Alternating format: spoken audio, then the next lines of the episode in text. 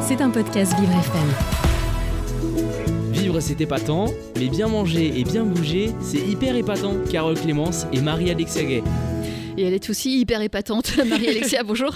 bonjour Carole, bonjour à tous. Alors vous nous parlez d'un aliment tout à fait. La carotte rend aimable. On le sait. Alors même si, pour être honnête avec vous, j'ai vraiment jamais compris pourquoi. La carotte rend aimable. On me l'a répété mille fois. Non, ça rend les joues roses aussi.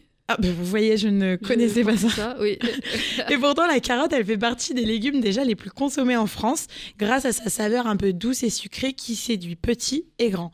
Et ce succès, c'est une excellente nouvelle parce que le profil nutrition de la carotte est remarquable et unique et vraiment indispensable pour notre santé. Alors, des études chez l'animal ont montré que la consommation de carottes agissait sur certains facteurs favorisant la santé cardiovasculaire. Ainsi, consommer des carottes ou du jus, mais dans une moindre mesure, ça pourrait améliorer la capacité antioxydante et le taux de vitamine E dans le sang, en plus de diminuer le cholestérol et les triglycérides du foie. Et la consommation de carottes aurait aussi des effets protecteurs contre le cancer du poumon.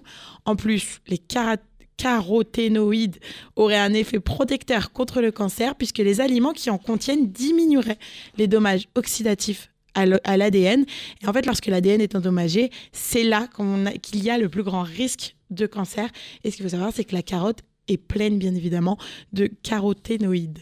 Et les personnes qui suivent un régime amaigrissant, eh ben, elles peuvent essayer de tromper une faim passagère en croquant dans une ou deux carottes. Et c'est aussi une excellente façon de passer sa rage quand on vient d'arrêter de fumer et qu'on a besoin d'une clope et qu'on ne fume pas, de croquer dans une carotte. Ça aide, il paraît.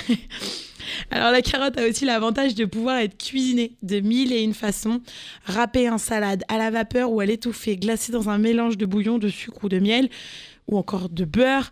Et on peut la faire aussi en purée, seule avec ou d'autres légumes, ou encore en soupe, rôti au four. Et surtout, ce qu'il faut oser, c'est la carotte en dessert. Vous l'ajoutez dans des préparations de gâteaux, de biscuits, de pudding, de muffins, et même en sorbet, en glace ou même encore en granité. Et ben la carotte, grâce à son goût assez sucré, s'intègre très facilement aux recettes de gâteaux sucrés. D'ailleurs, le fameux carrot cake est très très apprécié à travers le monde entier. Oui, oui. et j'ai retrouvé l'expression, c'est euh, les carottes donnent les cuisses roses. Les cuisses Oui, les cuisses roses. D'accord, eh ben, je pourrais pas expliquer pourquoi. Parce que l'alimentation est riche en, caroténoïdes et, donc la peau est un petit peu orangée, ça donne bonne mine. Et ben voilà. Donc les cuisses, euh, voilà. Ça rend aimable et ça donne les cuisses roses. Manger des carottes. Vivre c'est épatant, mais bien manger et bien bouger, c'est hyper épatant. Carole Clémence et Marie-Alexia Gay. Marie, vous prenez soin de nous tous les jours? Oui, j'essaye. Et bah, prendre soin de sa santé mentale, c'est super important. Et donc, comme vous le savez, c'est ce qu'on essaye de faire un petit peu tous les jours ici ensemble. Et bah, sachez qu'une psychologue américaine a mis en ligne un questionnaire très rapide qui vous permet de faire le point sur votre situation et de trouver des solutions.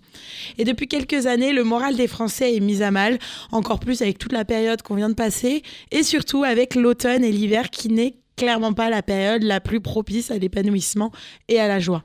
Alors si on en profitait pour prendre soin de soi et faire le point sur notre santé mentale, eh ben, c'est ce que propose la psychologue Carla Schumann dans un article publié dans Psychology Today. Selon elle, nous vivons une époque difficile sur le plan émotionnel et dans les colonnes du média américain, elle décrit le concept du bien-être mental très très important à ses yeux.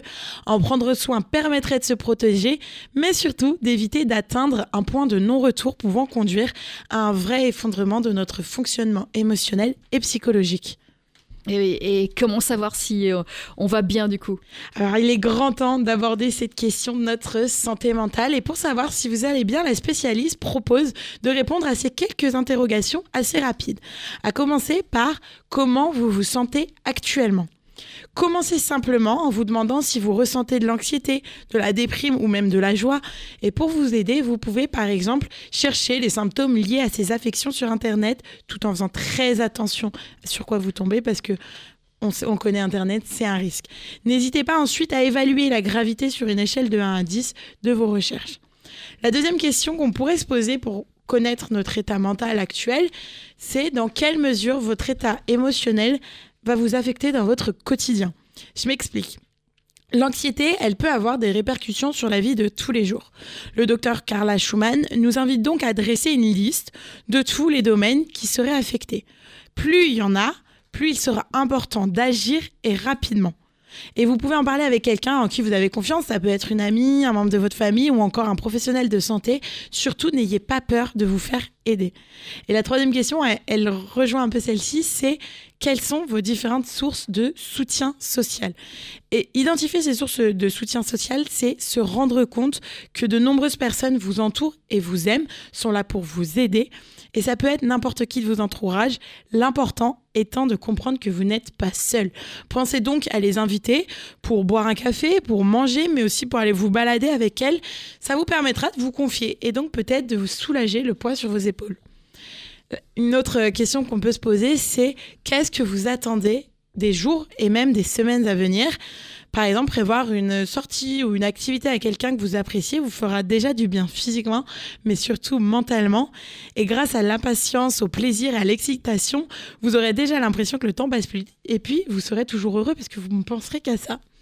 Et enfin, que pourriez-vous faire afin de mieux prendre soin de vous? C'est cette dernière question. Et eh ben, vous allez y pouvoir y réfléchir maintenant à tout ce que vous pourriez mettre en place pour vous aller mieux. Cela peut aller d'une nouvelle rencontre, peut aller à la découverte d'un sport, en passant même par la lecture simple d'un livre. L'amélioration de l'autogestion de la santé est différente clairement pour chacun d'entre nous, rappelle la psychologue. Alors faites ce qui vous semble mieux, approprié à votre situation personnelle, à vos besoins, l'essentiel étant toujours de prendre soin de soi. C'est vrai. Et prenez soin de vous, Marie.